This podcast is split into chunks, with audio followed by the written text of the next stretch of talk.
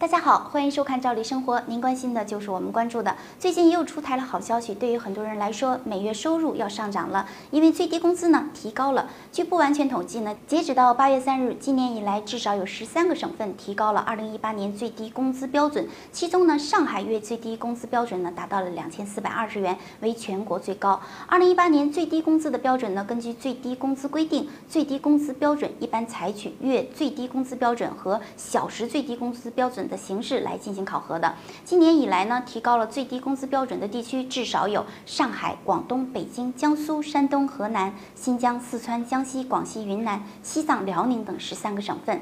在最低工资标准上调以后，目前上海、广东、北京、天津、江苏、浙江这六个省份呢，月最低工资标准已经超过了两千元大关。根据最低工资标准的规定，在劳动者提供正常劳动的情况下，用人单位应支付给劳动者的工资，在剔除下列各项以后，不得低于当地的最低的工资标准。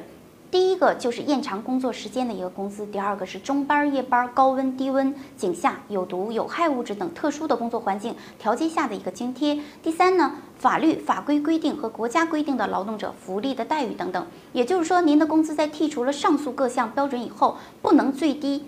低于当地的最低工资。如果您发现自己的工资低于当地的最低工资标准的话，可以向幺二三三三人力资源和社会保障热线呢，或者是您所在地的劳动保障的监察的机构进行投诉，也可以向当地的劳动争议仲裁机构呢申请仲裁，维护自己的合法权益。用人单位如果违反规定，会由劳动保障行政部门呢负责其在限期内补发所欠的劳动者的工资，并责令其按照所欠工资的一至五倍来支付劳动者的一个赔偿金。每当最低工资标准发布以后，很多网友就会问：最低工资里边是否包含了个人缴纳的五险一金呢？事实上，对于最低工资标准是否包含个人缴纳的五险一金呢？各地规定其实都是不一样的，所以各地的这个最低工资标准的含金量也是有高有低。多数地方呢已经明确了是包含在内的，比如说四川就明确了最低工资标准呢包含个人应缴纳的社会保险费和住房公积金，有的地方呢明确就不包含，比如说北京、上海就明确。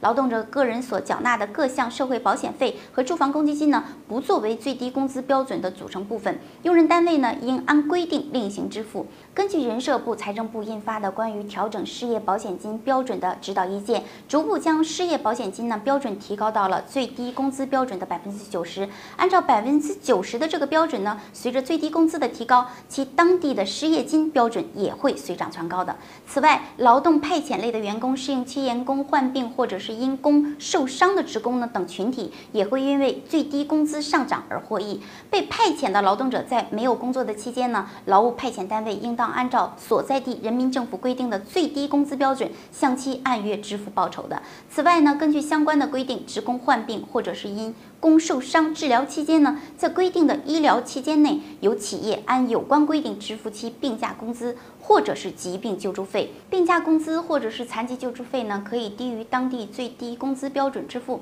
但不能低于最低工资标准的百分之八十。好，关于今天的话题，您的想法是什么样的呢？欢迎留言评论给我们。感谢您的关注，咱们下期再见。